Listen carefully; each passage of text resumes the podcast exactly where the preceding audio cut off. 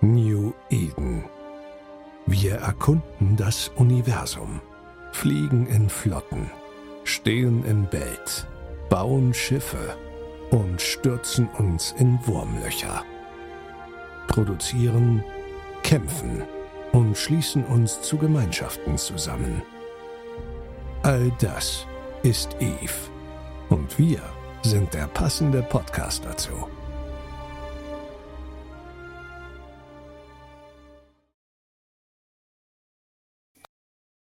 Einen wunderschönen, geschmolzenen, zerflossenen guten Tag, guten Abend, gute Nacht zu und willkommen bei unserer 97. Folge unseres wundervollen New Eden Podcasts.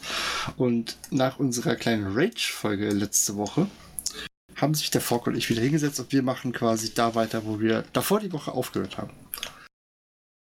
Mhm. So Aber- sieht's aus. Aber Fork, hast du an diesem heißen oder in diesen heißen Tagen der wenigstens irgendwas da, damit du dich abkühlen kannst? Hm, ich habe mir ein Bolton Alt besorgt und gucken, wie das schmeckt. Das, das klingt interessant. Was ist das für ein Bier? Das ist ein Altbier aus der ältesten ähm, alten Brauerei der Welt in Korschenbroich. Okay. Also ich wollte eigentlich, wollte ich ja bis Oktober kein, äh, kein Alkohol mehr trinken. Ja, gut funktioniert, wir hören. Ja, genau. Und ähm, da meine Mama war bei meinem Geburtstag, den übrigens das gesamte Lab-Team vergessen hat. Ups. Naja. Ähm, Du bist ja quasi 10 Sekunden vor lang zu schlafen gegangen. Da konnte man nicht mehr gratulieren, ohne Unglück zu bringen. Das war doof. Kurz warten müssen. Stimmt. Das war mein Fehler. Mhm. Ähm, jeden Fall war meine Mama da und die brachte mir dann so eine, so eine Geschenkpackung mit und da waren ein paar Biere drin. Eins habe ich getrunken schon und für heute habe ich mir aufgehoben ein rotes Bernstein. Das heißt einfach, glaube ich, ein rotes. Es ist ein Bernstein, oder rotes Bernsteinfarben. Keine Ahnung, wie das Bier jetzt eigentlich heißen soll. Es ist aus Wuppertal und es hat 5,6% und es ist ha, in einer Plopschflasche. Hm. Oh, es riecht aber schon hart. Ja, dann Prost. Mal probieren. Oh, das war echt angenehm. Das hat so was, so was, ähm, so, so, so, so, ja, so Gerstenmalz, das ist viel Gerstenmalz, also so, ein bisschen wie Malzbier. Das Bolton ist auch lecker. Es hat- ist sehr süffig und dann kommt da hinten raus so ein leichter bitterer Hopfenstich. Das ist ganz schön. Mhm. Also es ist doch sehr leckeres Bier. Ähm, ja, bevor wir aber in unser eigenes Thema, ähm, wir hatten bei der letzten Folge unglaublich viele Kommentare. Ich habe es jetzt tatsächlich gerade nicht alle auf, äh, weil wir auch, glaube ich, dieses Mal noch nicht ganz so doll darauf eingehen. Ich habe sie aber zumindest mal alle gelesen, habe mir ein paar äh, Sachen, glaube ich, auch gemerkt davon. Ähm, wir werden aber nächste Woche, denke ich mal, werde ich versuchen, dass wir eventuell Hel oder so noch dabei haben. Und dann können wir mal ganz genau auf die ganzen Kommentare eingehen. Das wäre so meine Idee dafür. Wow, kann man sicherlich tun. Weil uns ist auch auch, weil uns ist dummerweise auch irgendwie, ich glaube, Mittwoch irgendwie sowas eingefallen. Ach scheiße, wir müssen die Folge ja auch noch aufnehmen. Von daher war das alles jetzt ein bisschen spontan. Ich glaube, du bist ja auch immer ein bisschen angebunden. Ja, ich werde morgen Razer übernehmen, von daher. Also den Razer ID übernehmen. Von daher war, ist noch einiges vorzubereiten. Ich, ich denke mal, da kann man dann verstehen, dass, äh, dass wir sagen, okay, wir machen, äh, machen da nächste Woche was. Soll uns aber nicht davon abhalten, denn wir haben jetzt äh, diese Woche eine riesengroße Kategorie vor uns. Und zwar gehen wir diese Woche in die Cruiser. Zumindest war das ein Plan. Yes. So ist der Plan. Genau. Wollen wir wieder mit den Amar anfangen, was es da so gibt? Ja, das hat sich ganz gut bewährt, würde ich sagen. Gut, dann fangen wir einfach damit an. Ähm, wie immer, wir gehen zuerst auf die ganz normalen. Dann kommt im Fall der Cruiser tatsächlich die Navy-Variante und dann kommen die ganzen Tech 2 Schiffe. Und ja, ich würde sagen, wir legen los. Da haben wir zum ersten Mal die, die Mauler, glaube ich, spricht man es aus, oder? Maler. Äh, Mauler, Maler, ja, das ist, äh, kann man jetzt sehen, wie man will. Auch die Englischsprachigen sprechen es verschieden aus, von daher ist es, glaube ich, egal. Ähm, Maler ist ein kleiner Kleines Tankschwein ist ein, ein Laserkreuzer mit ähm, Resistance-Bonus, also Damage-Bonus, Resistance-Bonus. Ist im Prinzip ja, ein kleiner Buffer-Tank mit ein bisschen Damage. Ist, äh, ist ganz nett für Zynos und solche Sachen, weil es dem halt echt was aushält. Ähm, so, wenn man was Billiges, Stabiles haben möchte. Wird im Kampf jetzt eher selten geflogen, muss man sagen. Ich würde sagen, ich dachte erst gerade so, das Model kommt mir eventuell ein bisschen bekannt vor. Das Model haben wir ziemlich oft. Das ist das gleiche Model wie bei der Sacrilege und wie bei Devo der Devoter. Hm. Gut, dann gehen wir direkt weiter. Da haben wir die Omen. Die weiß no. ich, die wird auf jeden Fall öfters geflogen. Die hat einen Bonus auf die, äh, vielmehr einen Aktivierungsbonus bei den äh, Energy Turrets und hat einen Bonus auf die Feuerrate. Genau. Ähm, die Omen ist mehr so, dass die bisschen die Variante der Amarkreuze, die ein bisschen mehr Damage machen, vielleicht zum Maler. Ähm, auch Drohnen. Ich glaube, die Maler hat gar keine oder hatte früher gar keine. Hat, glaube ich, inzwischen, glaube ich, ein, Small, ein paar Small-Drohnen bekommen. Aber halt nicht doll und die oben hat, hat also im Vergleich dann vielleicht sind Maler deutlich mehr Schaden. Das ist also quasi das Damage-Schiff, ja. Gut. Die habe ja auch auf Meisterschaft 1. Dann kommt die Au Augoro. Augoro, ja genau. Ähm, die Augoro ist der T1 Logic Cruiser. Das heißt, ähm, da sehen wir dann zum ersten Mal, was dann später in der Guardian quasi fortgeführt wird. Sie hat halt ihre wirklich guten Repair-Bonusse für Armor und für Cap-Transfers. ähm, sowohl Reichweite als auch in, in ähm, Transfer Amount, also in dem, was sie, was sie rüberschieben kann. Ist natürlich bei weitem nicht tanky wie eine Guardian, aber ist, wenn man einen billigen Logi haben will, sicherlich ein guter Einstieg, ein gutes Einstiegsschiff. Und dann kommt die äh, Arbitrator. Mhm. Die hat einen Bonus auf die Weapon Disruptor Effektivität und oh, tatsächlich so, hm, sogar noch 10% Bonus auf Drohnen. Genau, also die Arbitrator ist das Schiff, mit dem ich angefangen habe, PvP zu machen, muss ich zugeben. Das ist eigentlich ein ganz, ganz nettes kleines Boot. Ähm, ist ein Drohnenschiff. Kann, glaube ich, eine Medium-Drohnen starten. Also, das hat jetzt nicht den Murder Damage, aber halt schon mal nicht schlecht. Hat halt nebenbei noch diesen Evo-Bonus, mit dem sie ähm, andere Schiffe daran hindern kann, die, die, Türme stören kann von anderen Schiffen. Und das ist eigentlich ein ganz schönes, solides Paket. Es ist relativ äh, leicht zu skillen, weil man keine Waffenskills braucht, sondern nur Drohnenskills. Und das macht das Schiff eigentlich echt ein gut, zum guten Einsteiger-PvP-Schiff. Es ist ein bisschen relativ nervig für den Gegner, es macht ein bisschen Schaden. Und es ist halt skillmäßig echt relativ niedrig in Anforderungen. Also ein guter Einsteiger-Kahn. Dann kommen wir die Navy-Varianten. Da haben wir dann die Navy-Version der Augora und der ähm, Open Navy-Issue. Mhm. Also das ist ganz witzig, weil eigentlich übernimmt die Navy Agura nämlich keine Logi-Rolle, sondern sie ist im Prinzip die bessere Version von der Mala. Ähm, die ist nämlich auch super, super tanky und äh, macht nebenbei auch noch ein bisschen Schaden. Das heißt, äh, früher hat man die oft als Zynoschiff gesehen, wenn man, wenn man große Flotten reingesprungen hat. Ähm, es gibt auch Navy Agura Doktrin, die quasi davon leben, dass sie den Gegner einfach überleben und dann, dann, dann zu Tode knabbern. Auch das gibt es relativ, äh, gab es früher sehr oft, inzwischen sind sie selten geworden. Aber man sieht sie auch ab und zu mal rumfliegen. Ähm, ist also quasi ein quasi die kleine Version eines Armor Heavy Assault Cruisers, könnte man sagen. Ja, und ich glaube, die Omen Navy Issue, die wurde mir, glaube ich, mal als äh, Solo-PvP-Schiff empfohlen, wenn ich jagen gehe. Ja, die Omen ist ein super Solo-Schiff, sie ist sehr, sehr schnell, also die Navy Omen in dem Fall. Ähm, hat einen ganz Drohnenhangar, hat glaube ich, einen Reichweitenbonus. Muss ich noch mal gucken. Ja, genau. Hat einen äh, Optimal Range Bonus auf 50%. Das heißt, sie kann sehr, sehr gut kiten. Sie ist schnell, hat eine gute Reichweite, ähm, kann ihre Drohnen nach hinten schmeißen und damit auch noch ein bisschen Schaden machen. Das ist ein gutes Soloschiff, wenn man kiten möchte. Ja, auf jeden Fall. Gut, dann wollen wir erst noch die, äh, die anderen machen oder wollen wir jetzt hier die T2-Varianten reingehen? Äh, ich würde, glaube ich, erst die, die anderen Nationen durchgehen und machen die T2-Varianten nach in einem, einem Block. Gut, dann geht's direkt weiter mit den Kaldari. Und da haben wir äh, die Offspray.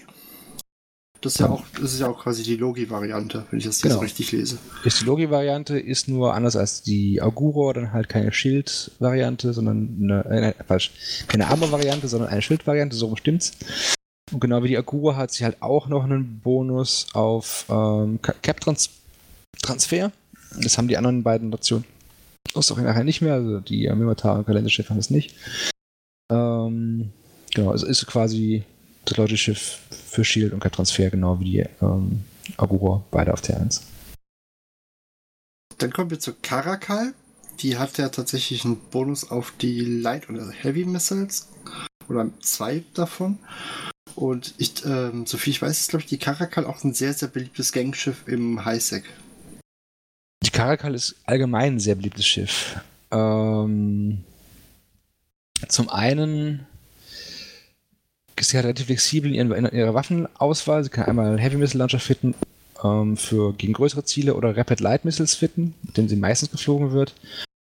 Und das macht sie halt zu sehr, äh, sehr guten Fregattenkillern. Rapid Light Missile Werfer sind Werfer, die halt, ähm, ja, wie der Name sagt, Leitmittels fitten können, die halt sehr schnell verschießen können, dann aber eine relativ lange Nachladezeit haben, wenn sie einmal durch sind. Das heißt, sie brauchen, glaube ich, 30 Sekunden oder eine Minute, irgendwie sowas, ähm, wenn sie einmal durchgeschossen haben. Also mehr ein Burst. Dann. Genau, das ist quasi ein Burst-Schaden, so kann man es ganz gut erklären, ja.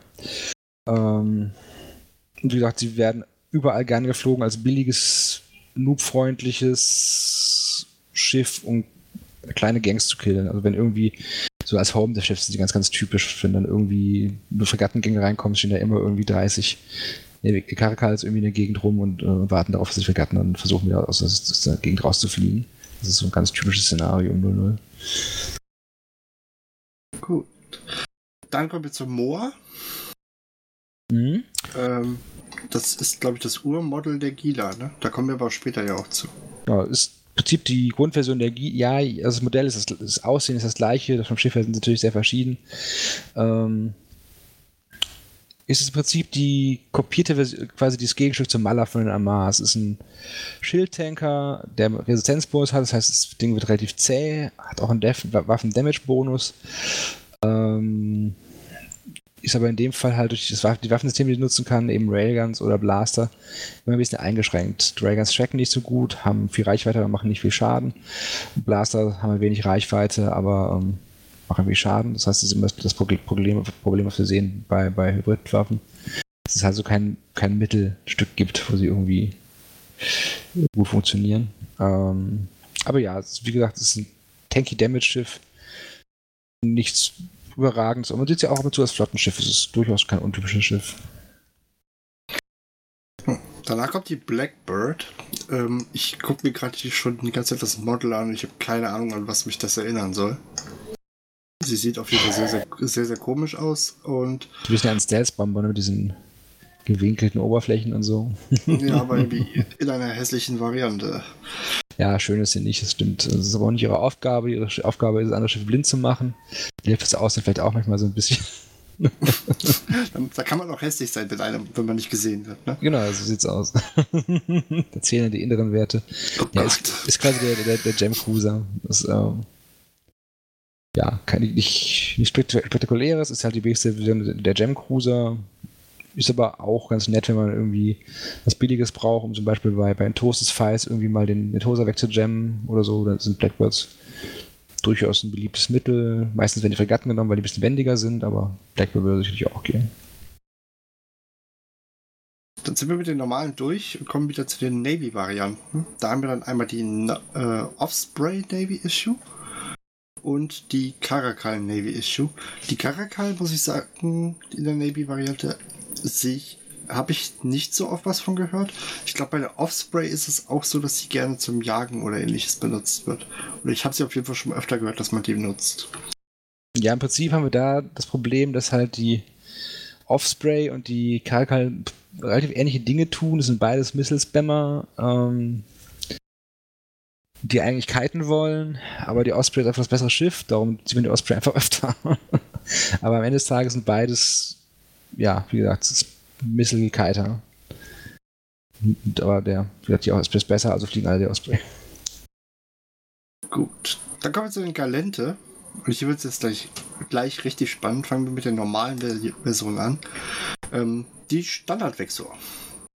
Ja, Standard-Vexor ähm, ist ein Drohnenboot. Hat auch einen äh, Waffendamage für, für Hybridwaffen. Und kann daher für der ein Schiff, wenn sie entsprechend gefiltert ist, echt viel Schaden machen. Also es, wenn, man, wenn man viel Schaden machen möchte, ist die Vexor ein gutes, ein gutes, gutes Mittel.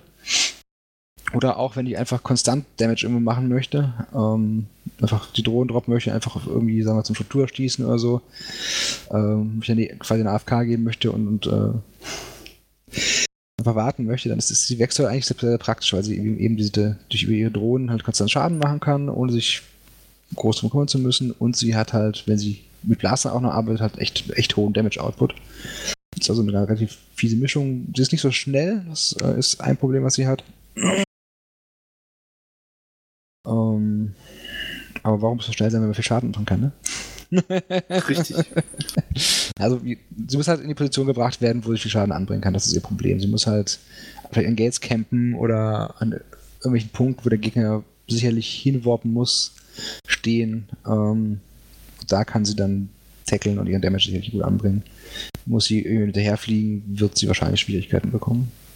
Ja, wobei man doch meistens ja doch eher dann den, äh, den mittleren Bruder nimmt. Aber da kommen wir ja gleich zu. Kommen wir gleich zu. Dann haben wir die Thorax und ähm, die hat ihren Bonus auf äh, Hybridwaffen oder Hy mhm. Hy Hybrid-Torrets. Und das war, glaube ich, damals das erste Schiff, mit dem ich angefangen habe, mal kleinere Missionen zu fliegen. Ich glaube, damit habe ich, glaube ich, mal angefangen. Okay. Äh, die Thorax ist auch wie ein Damage Cruiser. Ne? Sie hat ähm, einmal den Bonus auf Damage Output und sie hat einen Tracking-Bonus.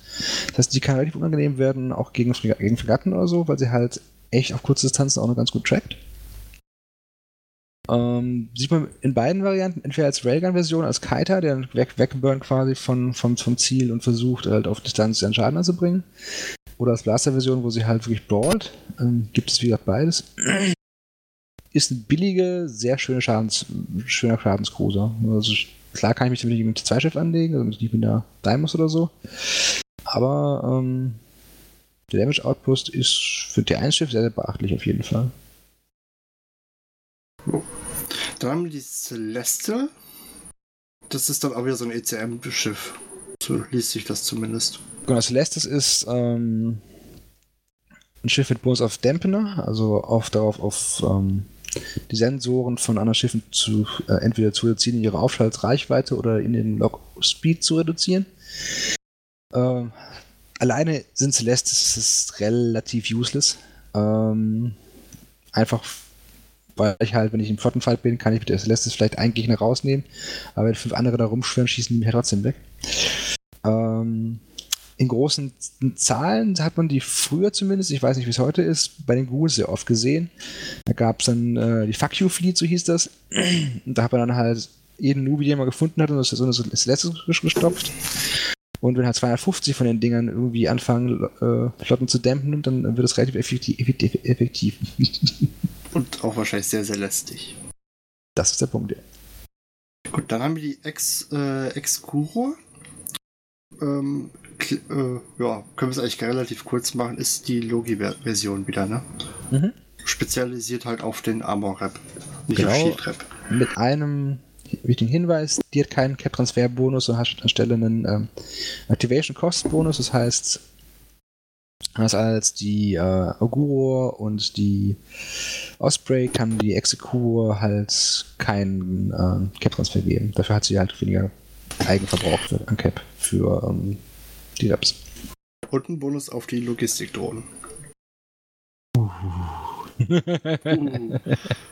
So, dann kommen wir zu den zusammengeklebten Versionen unserer Minmata-Freunde. Nein, die kommt zur Faction-Version der Gelände-Freunde. Ah, Faction-Version, ich habe sie vergessen. Die ähm, Excura Navy, ja. Klingt auch wieder, als hätte man sich da ein bisschen vertan, oder? Das ist auch wieder die Damage-Version. Genau, da hat man auch wieder das Logi-Schiff irgendwie in eine Combat-Version umgebaut. Execura ist in dem Fall ähm, ein Schiff, das mit zwei Damage-Bonis man sieht sie tatsächlich gar nicht so oft. Ich weiß jetzt so, so auf beim ersten Blick gar nicht warum, weil sie halt echt viel Schaden raus hat. Ich vermute mal, aber das ist gerade geraten, wahrscheinlich nicht besonders schnell sein wird. Ähm, mal kurz gucken. Man sieht das Ding halt echt nicht oft. Und ich habe mich auch ehrlich gesagt nicht viel mit, der Karre beschäftigt. äh, 255 Meter die Sekunde an normalem Speed. Was macht die Dings da? Also langsam ist sie gar nicht. Dann müsste man das, das vielleicht, vielleicht mal angucken, könnte tatsächlich ein spannendes Schiff sein. Wie gesagt, sie macht viel Schaden. Man sieht sie nicht oft. Es wird einen Grund haben. Entweder weil das Fitting nicht, nicht, nicht gescheit passt.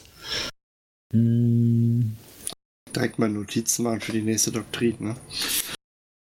Ja, also es gibt sicherlich, sicherlich bessere Schiffe für Doktrinen, aber so als Solo-Brawler ist es sicherlich ein Schiff, was auf jeden Fall nicht oft geflogen wird und von daher wahrscheinlich auch überraschend ist für den, der es kommen sieht. Kann man sicher, sicherlich mitspielen. Gut, dann kommen wir zu einem der Schiffe überhaupt. Ja, äh, der, der sogenannten Vexor Navy Issue oder kurz VNI. War bis vor kurzem, glaube ich, mit eins der Ratting-Schiffe, wenn man nicht gerade Carrier geflogen ist. Weil man sich mit dem Schiff einfach hingestellt hat, oder vielmehr man hat sich nicht hingestellt, sondern ist in die Sites geflogen. 30, 35 Kilometer Radius um eine MTU Drohnen rausgeschmissen hat und ist Kaffee trinken gegangen, Film gucken, Kino, einkaufen. ja, die, die Vexor, ja, sagst du schon ganz richtig, war, war bis vor kurzem so das Rating-Schiff für Subcap-Rating. Ähm, sie wurde halt genervt, sie hat weniger Drohnenbandweite, das heißt, sie kann weniger Drohnen benutzen oder weniger große Drohnen benutzen vielmehr. Ähm, das hat ihr ganz schön zugesetzt, zumindest was ähm, PvE angeht. Sie hat im Gegenzug einen Bonus auf Repair-Amount bekommen. Das heißt, ihre Reparieren ist deutlich besser, ist deutlich tankiger geworden. Ähm, von daher ist sie jetzt eigentlich ein ganz gutes Solo-PvP-Schiff. Es ist halt nicht mehr so toll wie früher und nicht mehr ähm, das, was jeder geflogen hat, um zu ratten, aber sie ist halt an sich durchaus kein schlechtes Schiff. Auch nach dem Nerf oder Change, wie man das nennen möchte. Was mich aber jetzt mal interessiert, weil du es mit dem Armor Repair gerade angesprochen hast, die ist man ja immer als Speed Tank geflogen. Wo man ja mit dem, ja. mit dem Schild, äh, dem Schild bzw. Speed getankt hat. Das heißt, wenn jemand durch den Schild durch war mal, war, ist, war das Ding so gut wie tot. Ähm, kriegt, man die, kriegt man die eigentlich, kriegt man die dann jetzt überhaupt so sehr auf Armor gefittet, dass sich das lohnt? Das Slot-Layout ist ja eher ein Armor-Slot-Layout. Also wenn, wenn du, wenn du ähm, in der Sektion guckst, das Ding hat sechs Low-Slots, vier Medium-Slots und äh, vier High-Slots. Sie einen Waffenbonus, allerdings drei Turrets, also ja, gut, ist ganz nett, aber nicht super toll. Ähm, ein bisschen Drohnen, der Schaden trotzdem immer wieder ganz ansehnlich, also ähnlich wie bei der normalen Wechsel auch. Aber ähm, vom Tank her ist sie auf jeden Fall ein Armorschiff. Und ähm, es gab auch, zumindest weiß ich das aus dem Gorilla Space, sind viele Leute, die, die damals die Navy Wechsel auch mit auf Armor geflogen mit dem Afterburner, weil dann die Missiles so, so gut getroffen haben. Hast du einen Repar draufgebaut, einen Afterburner, dann hast du den Container gearbeitet. Das geht auch, oder ging auch zumindest im größter Space. Das heißt, hm. so wie aus von Slots her, auch von dem, was sie zumindest in Teilen geflogen ist, ist, ist sie durchaus Armor-taug, aber sehr, ja, eher ein Armor-Schiff als, als irgendwas anderes. Dann können wir ja, also bin ich ja eigentlich immer falsch geflogen. nee. Wir gehen hier ja nur durch, was die Schiffe quasi von ihrer Grundidee her sind. Es gibt immer Varianten, wie man sowas verwenden kann. Es gibt auch Shield Bargons. Das ist jetzt vielleicht nicht die, also nicht immer die beste Variante und nicht das, wofür das Schiff gebaut ist von, seinem, von seiner Idee her. Aber wenn es einen Zweck gibt, wo ich sie so benutzen kann, warum nicht? Gut. Aber dann gehen wir jetzt zu unseren ähm, zu den Schrott, Schrottplatzschiffen. Da haben wir jetzt erstes mal die da war. Und da weiß ich, die sind wir, glaube ich, dann zumindest mal teilweise so ein bisschen als Fun-Dinger oder äh, Home-Dev eine Zeit lang geflogen. Hm, der große Vorteil der Stabber ist, sie ist super schnell. Ähm, sie hat Waffenbonus auf Projektiltürme. Das sind Projektiltürme an sich nicht so doll, aber mit den beiden, mit den doppelten Bonis ähm, passt das dann schon. Wie gesagt, der große Vorteil von dem ist halt einfach, dass es super schnell ist. Das heißt, es ist fürs Rom super angenehm oder auch für Home super angenehm, weil es halt entweder als Heavy Tackler unterwegs sein kann oder halt auch als Kiter, wenn, wenn man das möchte. Das heißt, dieser, der Speed vom Schiff gibt einem sehr viel Flexibilität, was man damit machen kann, möchte. Ist vom Tank natürlich eher ein Schildtank, klar. Ähm, und da muss man halt gucken, wie man das Schiff sonst noch findet, dass es halt schnell genug wird und auch die anderen Rollen übernehmen kann, die man gerne hätte. Gut, dann kommen wir zu Rapture. Ähm, ich habe zumindest eine Version bei mir im Hangar stehen, mit der man relativ gut die äh, T1 im ähm, T1 Abyss Sites fliegen kann. So, wenn man sich das nur mal anschauen möchte, weil dann ist ja auch ziemlich günstig. Äh, ansonsten habe ich sie tatsächlich noch nicht benutzt. Die Raptors sind wir früher immer mit, mit den äh, ähm, heute G-Fleets, früher Noob-Fleet-Flotten geflogen, wenn wir, wenn wir so kleine Brawls veranstaltet haben. Es ist ein billiges PvP-Schiff, ähm, ist von seinen Fitting-Möglichkeiten her deutlich besser als die, als die Stabber, weil sie ein bisschen mehr Grid hat und ein bisschen mehr CPU ist. Das heißt, man kann da auch mal ein bisschen Art, so leichte Artis draufschrauben, als es bei der, bei der Stabber der Fall ist. Äh, ist ein schönes Spaßschiff. Die 1 Cruiser, ein solider Pick. Ähm, der kann Artis fitten, dann ist man natürlich auf Range und ein bisschen mehr auf Alpha ausgelegt. Das heißt, dann ist dann eher, eher was für Flotten. Du kannst auch auf Autocans fitten, ein bisschen rumbrawlen. Ist halt nicht so schnell wie die Stabber. Dafür, wie gesagt, ist das Fitting ein bisschen einfacher, ein bisschen angenehmer. Dann kommen wir zu Bellikos. Bellikos? Ist das ein stummes E, denke ich mal, oder? Ich würde auch sagen Bellikos, ja. Aber ich bin das, mir gar nicht sicher. Das, das, liest sich so ein bisschen wie eine Mischung aus ECM und äh, Schaden machen, weil sie hat einen Bonus auf die äh, Missiles und hat äh, einen Bonus auf den Target Painter. Ja, stimmt. Sie hat auch tatsächlich äh, vier Missile-Slots, also sie hat für einen Ternscroll gar nicht so wenig Damage dabei. Ist ein seltenes Schiff, ähm, aber die, das Fitting, was sie drauf bekommt, ist eigentlich ganz anständig. Sie hat natürlich den, den äh, Target-Bender-Bonus, das heißt, sie kann sich für ihre eigenen Missiles auch die ähm, Sieg aufblasen vom Gegner und halt das Treffen einfacher machen. Ähm, ist dann halt ein bisschen im in, der Problemzone mit den, mit den, Low, mit den Medium Power Slots, weil wir nur fünf hatten. Dann muss man noch Evo, drauf, da noch Evo draufbauen und Tank und Popmod und alles. Und dann wird es alles schon ein bisschen knapp. Äh, ist aber machbar und als Support-Schiff für eine kleine Flotte ist so eine Bellicose mit einem Target Painter echt nützlich, wenn man irgendwie mal was fighten will, was ein bisschen kleiner ist. Und vielleicht irgendwie versucht, Stick oder Speed zu tanken, dann macht das durchaus Sinn, eine Bellicose dabei zu haben. Das Solo-Schiff, weiß ich jetzt nicht. Da ist die Arbitrator wahrscheinlich das bessere Schiffchen. So, jetzt musst du mir mal sagen, wie man den Grashüpfer da ausspricht. Geist. Okay. Heißt übersetzt Sense. Okay, ich bleibe aber einfach bei Grashüpfer, weil auf dem kleinen Bild sieht es tatsächlich so ein bisschen aus wie so ein Grashüpfer oder sowas. Ähm, da ist, ist wieder mal die Logi-Version, ne? nur diesmal nicht im Armor-Bereich. Also wir hatten ja eben die äh, Exco. Executor. Äh, Executor. Und das ist im Prinzip das gleiche, nur hat sie die Boni für Shield und nicht für Armor. Genau, schön gesagt. Und ist relativ fix, das macht sie sehr angenehm. Gut. Ja. Bei den, äh, bei den Navy-Versionen, ich glaube, da hat sich bei CCP tatsächlich ein Muster abgebildet, denn da hat man auch den, die Heuschrecke als ähm, zur Damage-Heuschrecke umgewandelt. und es gibt die Stabber in der Navy-Version. Ja, die Size ähm, ist das, was man häufiger sieht. Ist im Prinzip das gleiche wie die Osprey Navy Issue. Bisschen weniger tanky, dafür schneller. Also auch wieder ein Missile-Spammer, ähm, der vom Kiten lebt. Die Stabber sieht man tatsächlich relativ selten. Ist am Ende des Tages auch nur eine aufgepumpte Version ähm, ihrer selbst. Von der normalen Stabber. Muss ich eine kurze Sache kurz nachgucken. Ja, sie hat ein, eine andere Geschichte. Sie hat einen Tracking-Bonus auf ihren Waffen, ähm, was natürlich ganz cool sein kann, wenn man sich irgendwie mit kleinen Sachen anlegt. Ähm, aber Verhältnis zu Size ist ja einfach viel zu, also ist nicht viel zu schwach, aber sie ist halt einfach deutlich schwächer und darum sieht man sie auch so selten. Gut, jetzt muss man gerade durchgucken. Wir haben bei den Goristas haben wir noch einen Cruiser. Wir haben Ach bei so. fast allen Faction, bei allen Faction-Dingern einen Cruiser. Ah, cool. Äh, damit die Gila. Ähm, ich weiß nicht, ob wir jetzt wirklich viel zu Gila sagen müssen, weil ich glaube, das ist eins, also zumindest, ich glaube, das. Ich habe mit dem Schiff tatsächlich angefangen zu ratten. Als ich damals mal gefragt habe, ah, wie rattet man eigentlich? Ja, hier kauft ihr die Gila und dann fliegst du im Kreis und das. Und als PvP-Chef ist sie, glaube ich, auch teilweise ganz gern geflogen. Ja, also die Gila ist ultra flexibel. Das ist echt also eines der besten Schiffe wahrscheinlich in Eve. Es ist nicht. Es ist vielleicht nicht das Schiff, das eine bestimmte Rolle am besten ausfüllen kann, aber es ist sicherlich ein Schiff, was fast in jeder Rolle gut ist.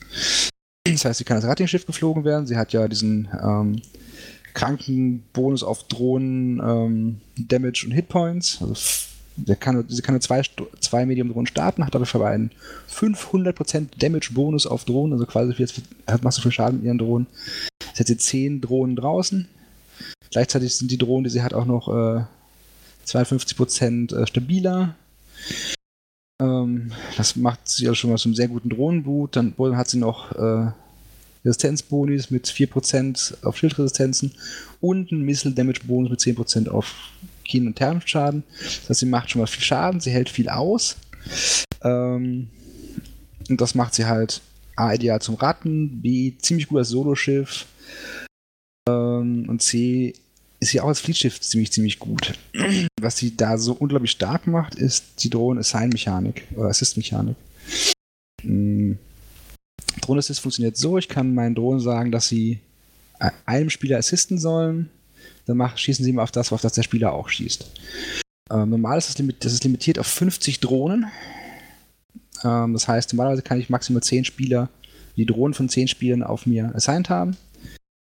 Da die Liga aber nur zwei Drohnen draußen hat, kann ich da 25 Spieler auf mich assignen und sobald halt ein Spieler sagt, ich schieße jetzt auf den, fliegen die Drohnen von 25 Schiffen auf das Ziel und äh, schreddern das ganz schnell kaputt. Das und sie hat noch etwas ganz Besonderes, was kein anderes Schiff hat. Deine Liebe. Ähm, ja, das hatte sie mal, womit ihr nicht, nicht mehr so. Nein, es ist noch was anderes. Dann sag es mir. Sie ist das Logoschiff unseres New In Podcasts. Stimmt. Denn äh, im normalen Logo ist sie halt von vorne zu sehen als äh, Schattierung. Das hat der gute Gray gemacht und im Banner oder auf unseren Bannern ist sie von der Seite zu sehen. Die beiden Bilder hat ja der gute Gray gemacht und zwar, weil ich damals auch schon die Gila so toll fand. Na, eigentlich gar nicht so falsch. Richtig. Gut, dann haben wir die Sanchas. Da gibt es äh, die äh, Phantasm. Die Phantasm, ja, den Met Eagle. Juhu. oh, ich hatte heute Mettbrötchen. Ich mag die Phantasm sehr gerne. Ähm, die ist ein bisschen spezieller. Ich bin die früher mit dem Battlecruiser Fleets geflogen.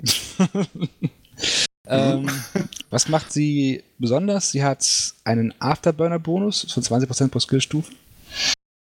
Das heißt, sie kriegt mit ähm, Afterburnern relativ hohe Speeds hin. Nicht ganz so hoch wie mit dem MWD, aber durchaus beachtlich. Dann hat sie einen Tracking Speed Bonus auf ihre Waffen. Das heißt, sie ist ein absoluter Freg äh, Fregattenkiller. Und sie hat einen relativ hohen Damage-Bonus auf ihre Turrets, aber man muss dazu sagen, dass sie nur drei Turrets hat.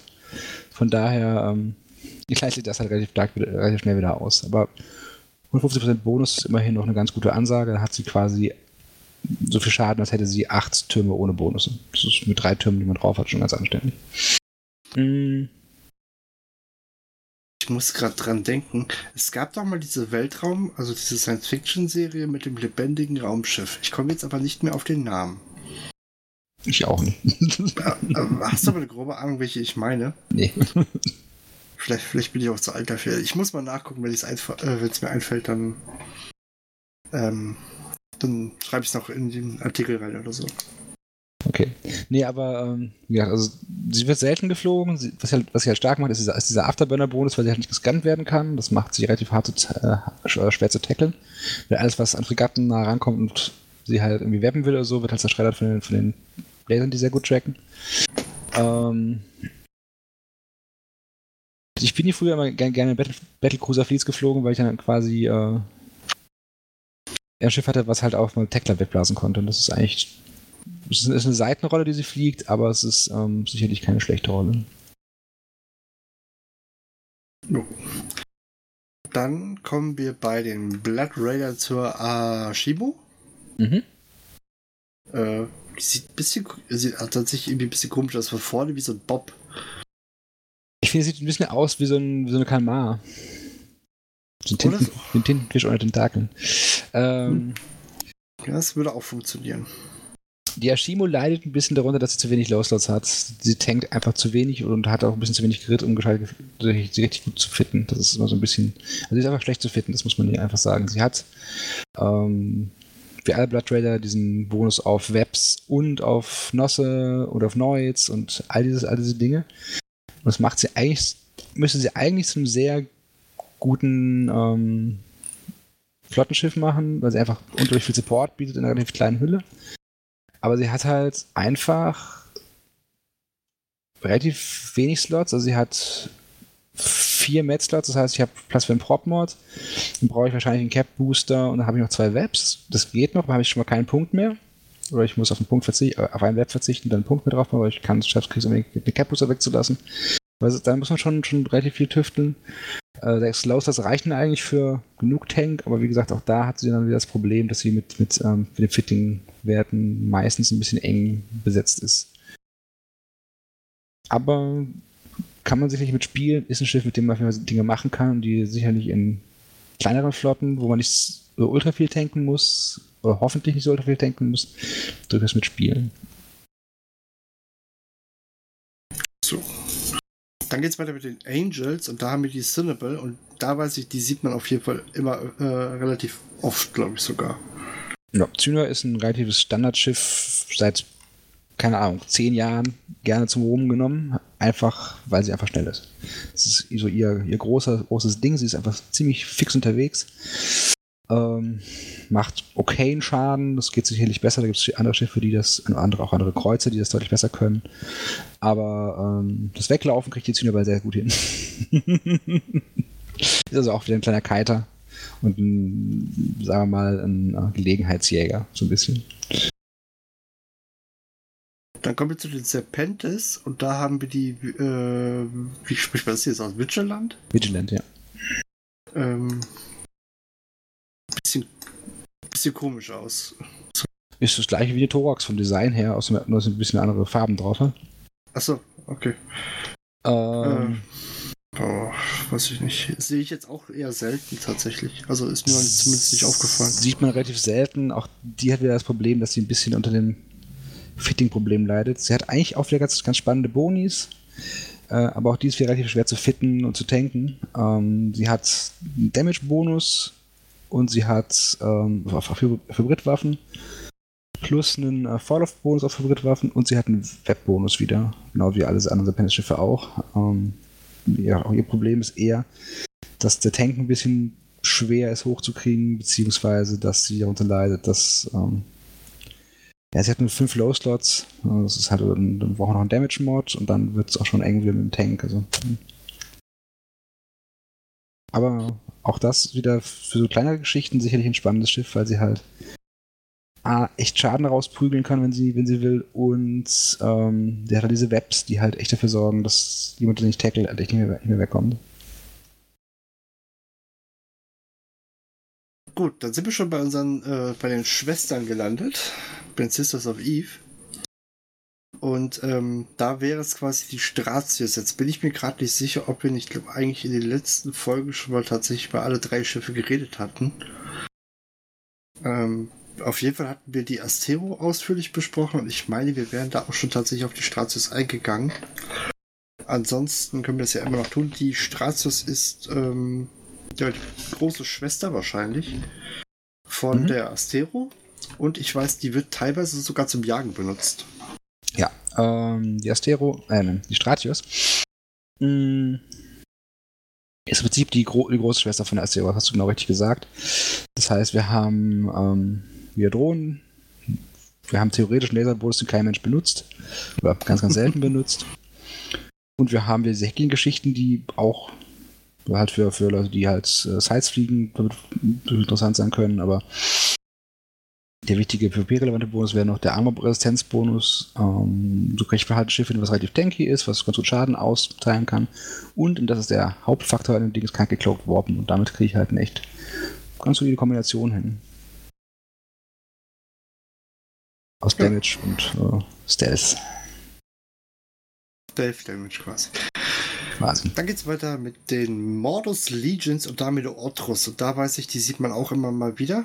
Ähm, wahrscheinlich, wenn ich mir das so angucke, wird die allerdings tatsächlich als Ivor-Chef benutzt, beziehungsweise um Leute echt zu punkten. Sie hat einen Punktbonus. Ähm, sie hat aber auch einen relativ guten Damage-Bonus. Ne? Sie hat einen, auch für so einen Missile Kiter. Hat einen 200% Bonus auf Velocity für Missiles, also die fliegen 200% schnell, äh, schneller. Und das bedeutet auch, dass sie weiterfliegen. Das heißt, sie hat richtig viel Reichweite mit ihren Missiles.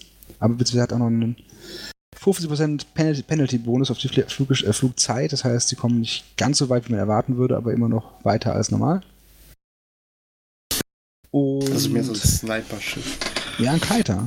Ähm, und der hat halt die, die Bonis auf Reichweite für Webs und äh, für Warp, Disruptoren und Scrambler. Und wenn ich dann Wechselpunkt mit Overheat drauf mache, packe und vielleicht noch Fleet-Bonus habe, kann ich sicherlich mit dem Ding auf 40 Kilometer punkten. Ähm, das heißt, ich kann schön weit wegstehen, wo ich sonst Klimapunkten webben kann und gleichzeitig halt mein Damage raushauen. Ähm, und sie ist halt auch noch echt schnell. Das ist echt eine Kombination, die sie zu einem sehr guten Schiffchen macht. Wo wir quasi Utility für die Fleet dabei haben und Damage. Und sie ist schwer zu fangen, wenn man abhauen muss. Also eigentlich perfekt zum, zum Rumrömern. Da haben wir die Tricklevians auf der Liste stehen. Da haben wir die, ähm, zum einen die Fatmark und wir haben die äh, Rodiva. Da musst du mich komplett aufklären. Ich habe von den Tricklevians tatsächlich überhaupt keinen Plan. Okay. Also die Wettmark ist auch wieder ein Damage-Dealer. Das ist ein, ähm, ja, wie bei allen Triglavian hat sich wieder nur eine Waffe drauf. Und die dann, je länger sie schießt, desto mehr Schaden macht sie pro Sekunde. Ähm, sie hat als Bonus Damage-Bonus und Tracking-Bonus, also auch das geht so in die Rolle des Damage-Dealers rein. Aber wir als Triglavian bleiben wir dann immer noch heiß als frei für anderes Spielzeug. Dann kann man halt Remote-Repairs reinbauen, Energy, Neutralizer, Smart-Bomben, also Gedöns, ähm, für das sie auch alles auf Bonis hat teilweise. Das heißt, äh, Repair-Range für Armor-Repairs plus äh, Cap-Bonus für Armor-Repair, Cap-Bonus für Noids, Smart-Bomb-Bonus für Cap, also diese Dinger sind halt darum so gemein, weil sie A schnell sind, sind relativ tanky, sie machen mit der Zeit echt irgendwann echt viel Schaden. Und dann haben, können sie halt auch noch ganz viel Telegramm mitschleppen, um sich eben selbst zu rappen oder gegenseitig zu rappen oder halt Neues dabei zu haben und Gegner auszuneuten. Das ist schon eine relativ fiese Kombination. Wenn ich das jetzt richtig sehe, ist es bei dem, äh, dem zweiten Schiff so, das ist dann wieder eine, eher eine Logi-Variante, ne? Genau, die Odiva ist dann die ähm, Logi-Variante der, der ähm, Triglavian. Und auch die hat wieder diese typische Mechanik, dass sie nämlich wieder nur einen Rapper finden kann. Und dieser Rapper halt über Zeit wieder, wieder stärker wird. dann hat sie halt noch zwei leere äh, Highslots, die sie dann halt wieder anderen Klavieren fitten kann. So Noids oder Smartbombs oder was auch immer. Und das ähm, macht die halt dann so interessant. Beziehungsweise ich bin mir gar nicht sicher, ob sie nur einen fitten kann, aber die Karte hat auf jeden Fall einen Bonus für die ähm, andere Module auch dabei. Müssen wir mal testen. Okay. Hm. So, damit wären wir tatsächlich durch und würden quasi am Anfang wieder anfangen. Ähm, ich würde sagen, wir reden erstmal über die Kategorie an sich und dann kannst du ja sagen, ob sich das lohnt, da einzeln drauf einzugehen, wenn sich die verschiedenen Fraktionen tatsächlich sehr, sehr unterscheiden. Wollen wir es so machen? Ja, klingt gut. Dann fangen wir einfach unten an mit den Recon-Schiffen. Mhm. Haben wir jetzt blöderweise direkt eine Fraktion erwischt, wo wir über eins drüber reden müssen. ähm, weil die unterscheiden sich alle ganz massiv. Ähm, die Amar Recons sind tatsächlich ähm, fallen ein bisschen aus der Rolle, weil die Amar Recons sowohl ihre Evo-Bonis haben, als auch einen Damage-Bonus. Und zwar haben sie Drohnen-Damage-Bonus. Das heißt, es ist ein bisschen wie die Arbitrator, nur viel besser. ähm, und dadurch, wir können diese Schiffe halt auch als Solo-Schiffe benutzt werden. Das heißt, ich habe ein Schiff, was das wirklich eine hohe Evo-Power hat. Und nebenbei auch noch ganz passablen. Ja, also echt nicht toll, aber okay in Damage ähm, mit ihren Drohnen austeilen kann. Der Evo-Bonus, den die ähm, Recons für die Armar haben, also es gibt zwei, es gibt einmal wieder diesen Weapon Disruptor-Bonus, den aber hier eigentlich die meisten Leute nicht benutzen, nicht so sehr interessiert, sondern was hier wirklich interessiert, sind die ähm, Neut-Bonis. Und ähm, das macht halt, ist halt wie gesagt, eine sehr gute Kombination. Ein Schiff, was Neut-Bonis hat, plus äh, Damage-Bonis auf Drohnen, ähm, macht diese Armar Recons halt zu echt guten Solo-Schiffen oder Small-Scale-Schiffen. Ähm, vielleicht sollten wir zu den Recons eine Sache sagen, die für alle zutrifft. Es gibt immer zwei Versionen davon. Eine Version kann gecloaked warpen, ist aber dann meistens nicht ganz so stark im Kampf. Die andere kann nicht geklockt warpen, ist dafür stärker im Kampf und, und das ist ganz spannend, sie ist nicht sichtbar auf dem D-Scan. Das heißt, Schiffes Cloak ist natürlich auch nicht sichtbar auf dem D-Scan, aber die anderen Recons halt auch nicht. Die werden erst sichtbar, wenn sie dann quasi auf dem Grid landen. Ich glaube, ähm, wir haben glaube ich, vergessen zu sagen, welche das sind. Das sind, glaube ich, bei den Amasis die Curse. Das Genau. ist die, die, die du sagtest, die nicht auf dem D-Scan erscheint, Genau, die nicht cloaken kann, aber ja, genau. aber trotzdem quasi unsichtbar ist. Und dann haben wir einmal die, äh, die Pilgrim, das ist quasi die, die ja äh, das Syno-Ding finden kann. Mhm, genau. Und Cloaky. Und Cloaky warpen kann. Und was man auch noch sagen kann, ist, dass ähm, das ist, die, diese Regel ist bei für alle Rassen gleich. Das heißt, ähm, die Bonis bleiben eigentlich immer die gleichen bei allen Schiffen, nur dass die ähm, nicht geklockte Variante stärkere Bonis hat als die geklockte Variante. Gut. Gut. Dann gehen wir zu den Kaldari. Ja. Da haben wir einmal in der äh, D-Scan-Variante die, die Rook mit ähm, ECM Target Jammer Bonus und Heavy Missile Bonus. Mhm. Und wir haben die Falcon als die Zyno-Variante. Genau, die Falcon hätte, hätte, hätte jetzt theoretisch auch noch einen Hybrid-Waffen-Damage-Bonus, aber den benutzt kein Mensch, weil da kein Mensch Türme draufschraubt. ähm, das sind halt reine Support-Schiffe in dem Fall, das sind Gem-Schiffe. Wir haben ja schon mal gesagt, dass der Gem-Evo momentan so ein bisschen an Bedeutung verloren hat, weil er einfach nur Sachen Gems, also alles was ich gemme, kann mich immer noch aufschalten, damit beschießen, damit sterben die Schiffe relativ schnell. Ähm, es ist also alles in allem jetzt momentan sind es nicht, nicht so die heißen äh, Tipps, was, was Schiffe angeht. Sind, früher waren die echt gut. Die Falcons immer noch ganz nett, wenn man irgendwie in Tosa irgendwie nerven möchte. Auch die Rooks dafür ganz, ganz praktisch ab und zu mal, aber so im Großen und Ganzen haben die stark an Bedeutung verloren. Gut, dann gehen wir direkt weiter. Und da kommen wir einmal zur. Äh, jetzt hilf mir mal bitte, wie spricht man sie aus? Da hieß es. Genau. Claresis ähm, in der D-Scan-Variante und die Arazu in der äh, Cloaky-Variante oder Zyno-Variante. Mhm. Und bei denen ist es so, dass sie halt ähm, wohl einen ziemlichen Warp Scram und Disruptor Bonus haben. Also die Galente. Genau. Die übernehmen wieder ihren Sensor-Demp-Bonus von der Celestis. Aber das wirklich Wichtige bei den Schiffen hier ist, dass sie wirklich diese Warp Scramble und Warp Disruption Bonus haben, mit denen sie andere Gegner festhalten können. Man muss sagen, also ich glaube, der Asus ist eher so ein Hunter-Schiff, das heißt, das ist eigentlich ideal, wenn ich zu Black Ops Drops machen möchte, dann kann man der Asus rumheizen. Wenn man mal nicht genau auf dem Ziel landet, was man jetzt tackeln möchte, und 10 Kilometer weg, ist es immer noch kein Problem, weil ich immer noch Scram-Punkten webben kann, ohne dass es mich irgend, in irgendeiner Weise stört. Mm, Die Lachesis ist dann eher das Fleetschiff, was halt komplett voll getankt wird, ein, ein Punkt drauf kommt, zu bekommen, dann halt in Großflotten irgendwie als Supporter benutzt wird. Dann gehen wir zu den Minmata-Varianten. Da haben wir die, äh, ich glaube, Eugene wahrscheinlich, ne? Hacken. Oder Haggin. Ähm, Variante und haben die Rapier. Bei der Rapier weiß ich, aber die wird man garantiert benutzen. Genau, Rapier und Hugin. Ähm, vielleicht ganz witzig, wobei es machen wir nachher. Wir machen wir nachher. Ähm, genau, aber ähm, Das wird ähm, witzig, aber die, äh, den Witz erzähle ich euch später, ne? Genau. Cliffhanger. Hey. Ähm, genau, die, die Bonus hier sind Target Painter und Webs.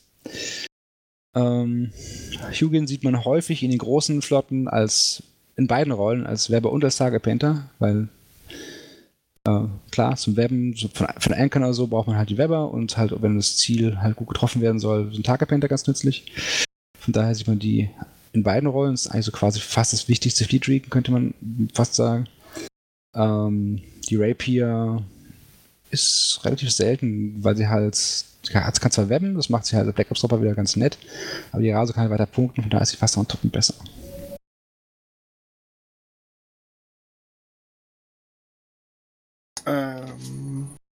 Jo, dann, ich müsste mich mal gerade durchgucken. Ich glaube, die einzigen, die T2-Varianten haben, sind tatsächlich die äh, Triglavian. Und auch keine Recons. Aber, aber da kommen wir auch später erst zu. Ja. Dann haben wir die nächste Kategorie und da kommen wir, da wird es wieder richtig lustig. Mhm. Müssen wir auch wieder durch alles durchgehen, gehe ich mal von aus. ja, Äh, die sind auch wieder ziemlich verschieden alle. Mhm. Wobei ich denke mal, da gibt es ja auch wahrscheinlich einfach nur wieder diese zwei Grundvarianten und dann aber für jede äh, Fraktion ein Special, ne? Ja, die, die entscheiden sich alle schon relativ stark. Müssen wir mal kurz Gut. durchhüpfen. Hüpfen wir einfach mal eben schnell durch. Bei den Heavy Assault Cruisern, da haben wir auf der Armar-Seite die ähm, Sealot? Sealot, ja, genau.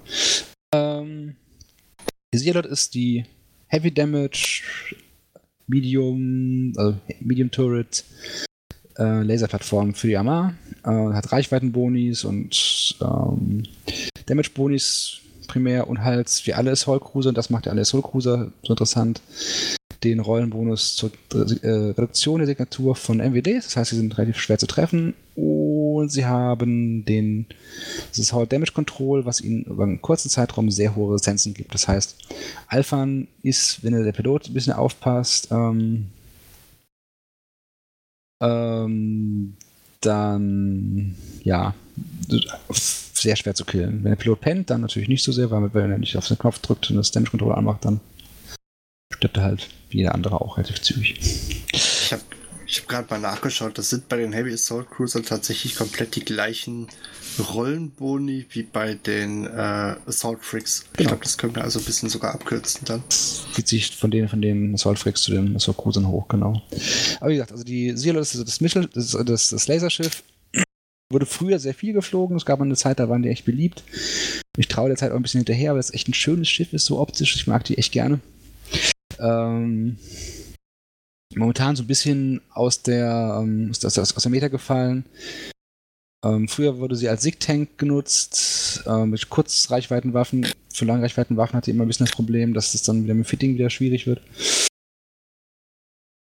Aber früher, wie gesagt, ähm, als Kurzreichweitenschiff sehr beliebt. Dummerweise sind wir gerade in so einer Kiting-Meter mit, mit, hohen Reichweiten und äh, viel Bewegung auf dem Schlachtfeld und da die ein bisschen Sina getreffen geraten, die Sialots. Um, ähm, mal sehen, ob wir die vielleicht irgendwann hoffentlich wieder öfter sehen. Sie kann, wenn richtig eingesetzt, so als Gateblocker zum Beispiel, hervorragend funktionieren. Ähm, aber sie ist halt, wie gesagt, ein Schiff, was sich wirklich in die Position bringen muss, wo sie gut funktionieren kann. Andere Schiffe sind einfach deutlich flexibler. Das muss man halt einfach so sagen. Cool. Ähm, ja. Dann haben wir noch die Sack, das Sakrileg. Genau, die Sakrileg. Ähm, Eine Sünde. ja. Ähm, ja gut, alle oh Armschiffe haben ja so ein religiöses Team auf dem Namen. Ja? Das Omen. Ähm, Seelot ist, ist ein ähm, sehr ein Zelot, ein sehr religiöser. Ähm, ja, also das, ja, später noch zu. Guardian ist. Devo, Devoto, oh Gott, da fangen wir wohl. Lassen wir das, kommen wir das später zu. So, bleiben wir beim Sakrileg. Ja, bleiben wir beim Sakrileg. Sakrileg ist quasi die T2-Version der Mala. Sie ist wieder sehr tanky, das übernimmt sie von der Mala, hat aber stattdessen, da ist, dass sie quasi den, ähm, sie hat keinen, Missile, äh, keinen Laserbonus mehr, sondern einen Missile-Bonus. Ähm, ja, sie macht jetzt nicht so mörder viel Schaden, dafür ist halt tankig wie Sau. Init hatte ich früher mal als Flottendoktrin geflogen. Ist, glaube ich, ganz nett. Wie gesagt, wenn ich genug Leute habe, kann ich damit äh, genug Leute haben, dass mein Schaden ausreicht, kann ich damit echt Fights gegen größere Gegner nehmen, weil ich halt einfach mörder viel tanken kann. Ich muss aber den, genug Schaden, also genug Leute haben, um mir Gegner ausbrechen zu können, weil der Schaden von den Schiffen ist nicht so doll. Als Zügerschiff sind sie, glaube ich, noch ganz gut. ja, geht ja nicht mehr. Noch geht's, oder? Change kommen erst noch. Oh Gott, da bin ich doch überfragt. Okay, ähm, gehen wir weiter zu den ähm, Kaldari. Genau. Da haben wir auf der einen Seite haben wir die Eagle ja. und zum anderen die Cerberus. Da sind wir wieder bei den Namen. Ähm, die Eagle, weiß ich, haben wir auch teilweise mal geflogen. Fliegen wir immer noch. Ähm, die Eagle liegt voll in einem momentanen Meter. Sie hat halt Mörder viel Reichweite. Ja, Schaden ist jetzt nicht so gigantisch, aber im großen Flot ist das ja gar nicht so schlimm.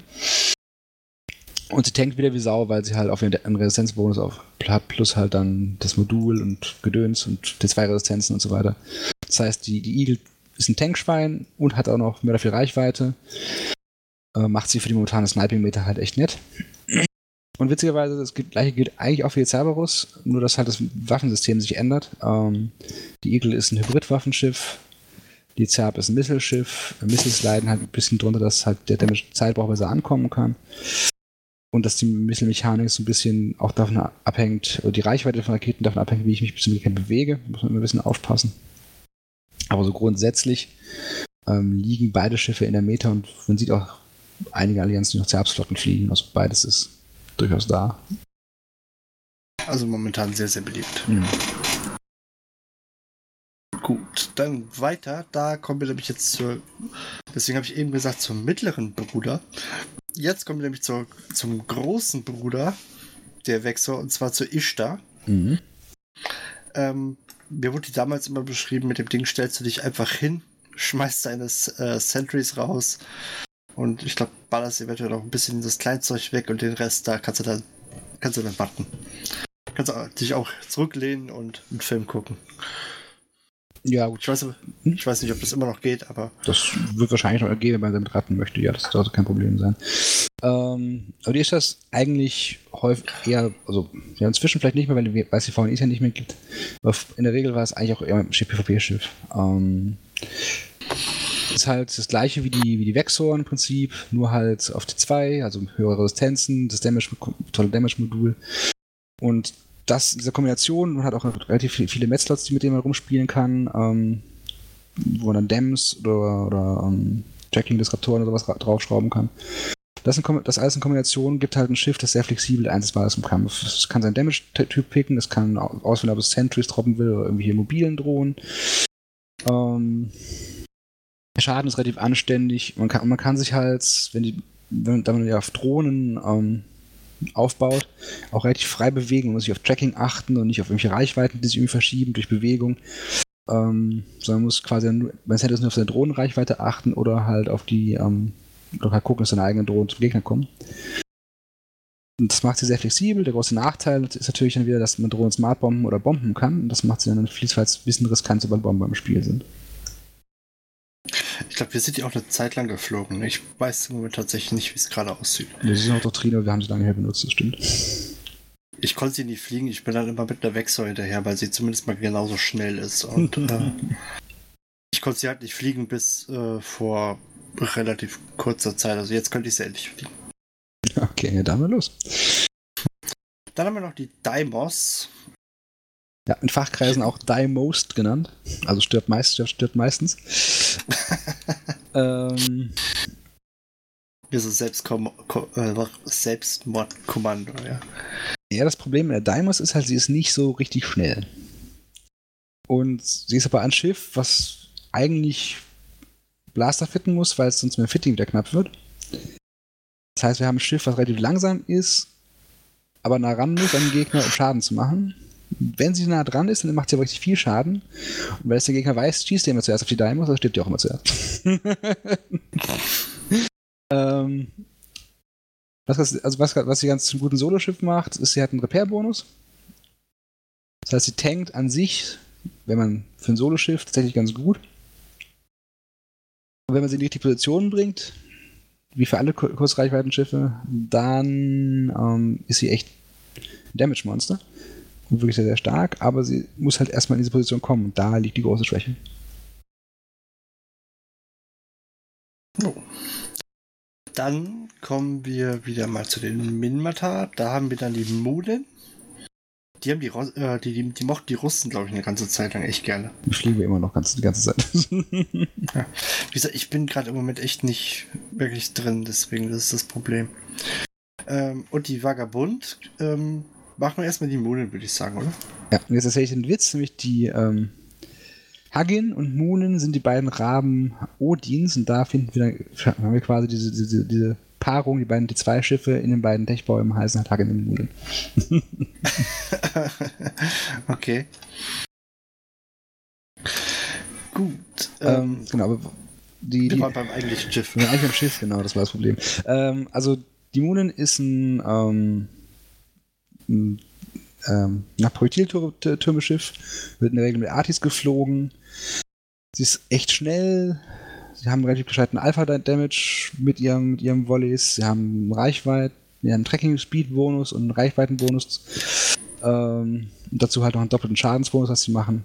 relativ viel Schaden, sie schießen relativ weit, sie trecken wunderbar, sie sind auch sau schnell und tanken einigermaßen brauchbar und das macht sie halt zu einem echt soliden Paket. Also ist, der Tank ist nicht der beste im Spiel, sicherlich, auch von allen Hacks nicht der beste, aber ähm, erreicht und ähm, die vorteilhaften Eigenschaften der, des, des Damage-Bonuses plus halt, dass man Schadenstypen wechseln kann über, die, über den Projektilturm, macht sie halt echt zu einem guten Schiff. Die Vagabund, weiß ich, die wurde mir als ähm, auch für, ich glaube, irgendwelche, ich glaube, für die äh, T4 Dark Abyssals empfohlen. Okay, das weiß ich nicht. Relativ teuer gefittet allerdings, ich glaube auch fast eine Milliarde oder so. Ja gut, das sind ja alle, alle höheren Abyssal-Schiffe, die sind, werden dann irgendwann relativ teuer, das ist aber normal. Ähm, so in freier Wildbahn habe ich die oder war die auch zum Jagen, glaube ich, relativ gut. Aber ich glaube, ich habe sie nur als Abyssal-Schiff.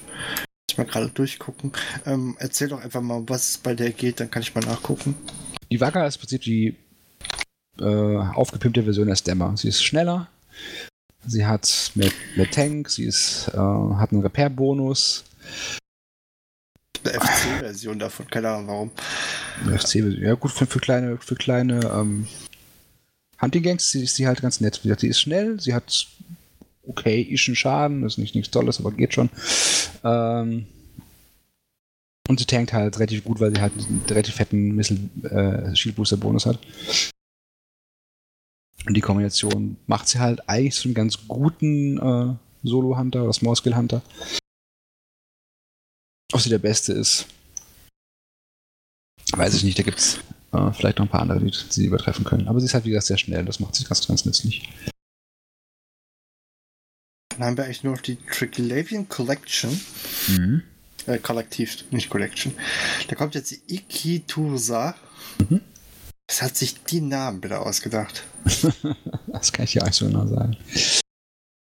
Es sieht auf den ersten Blick für mich genauso aus wie ihre äh, Cruiser-Varianten, nur dass sie, sie noch das ähm, Assault Damage Controlling finden kann.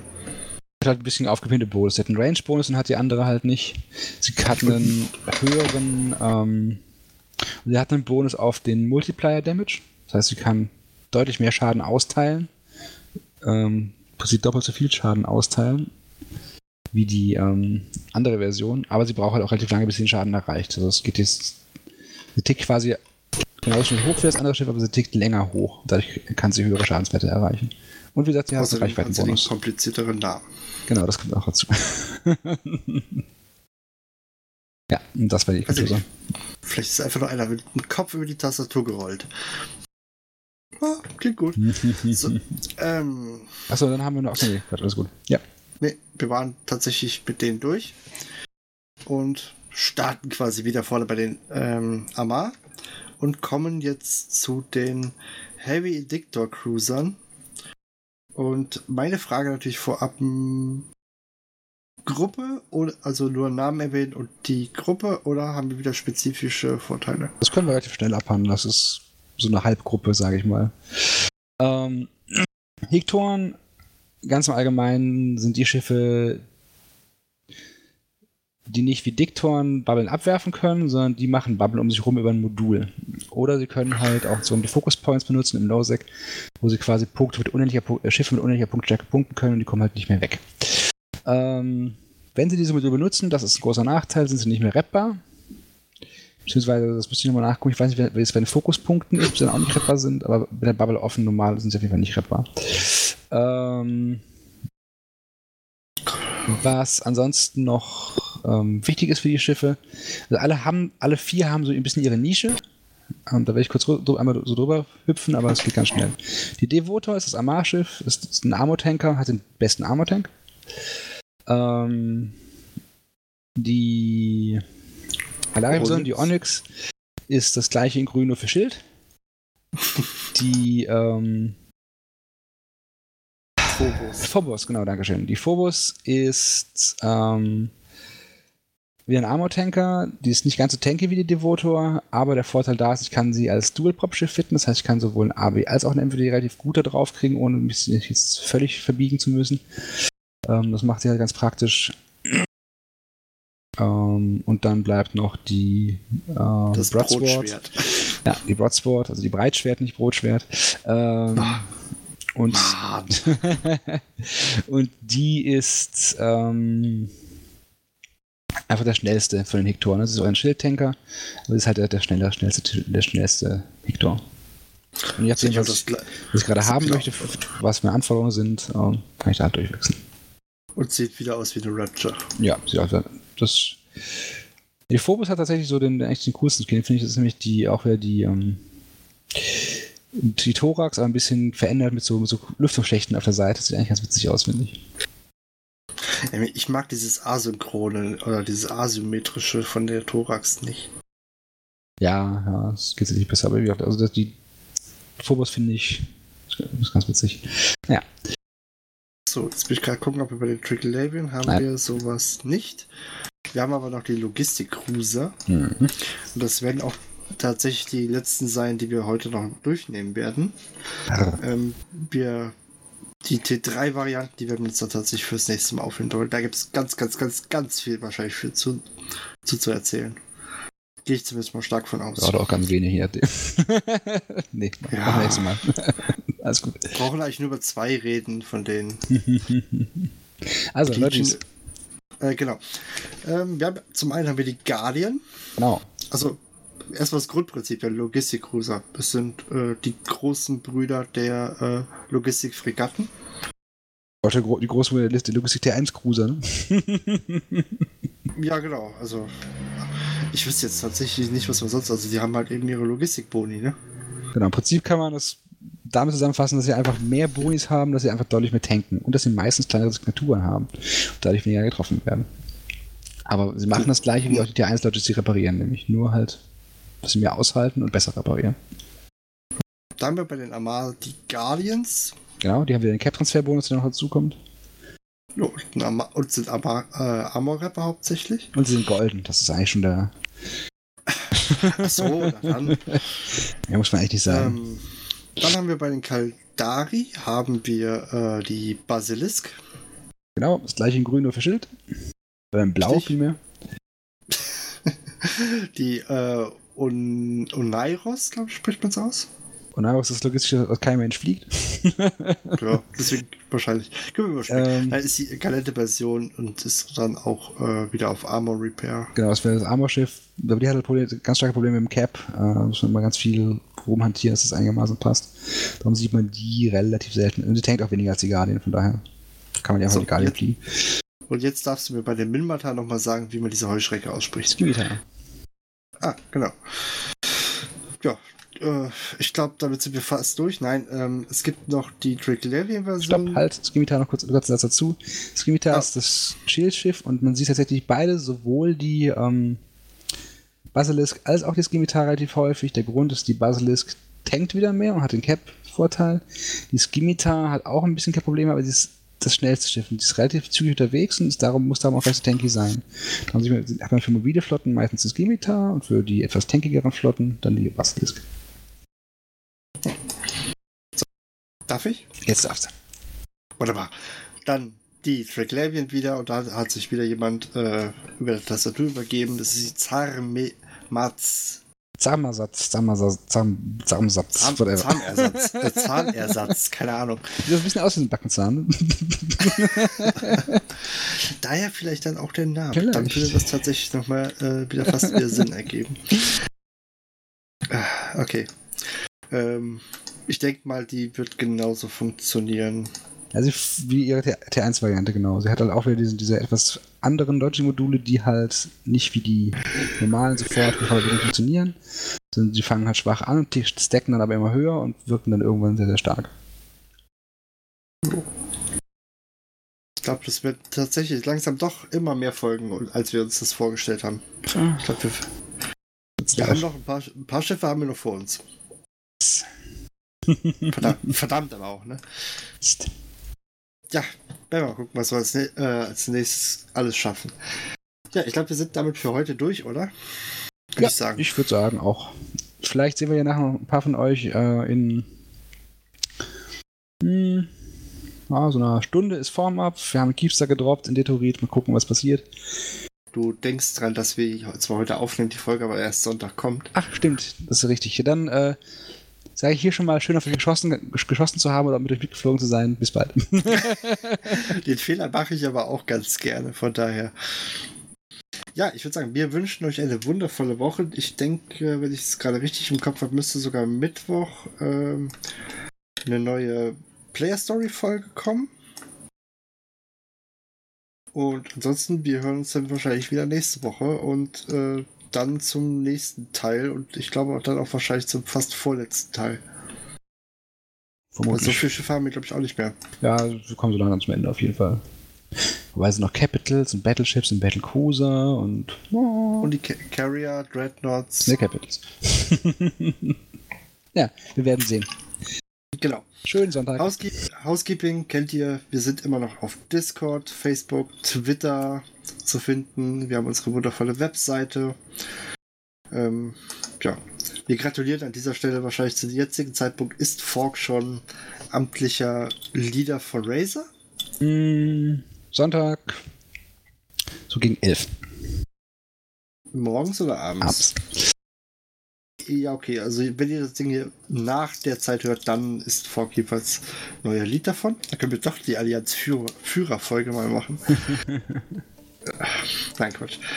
Ja, ich würde sagen, wir beenden das einfach hier und bis zum nächsten Mal. Tschüss. Tschüss. tschüss. Oh, ich hab's.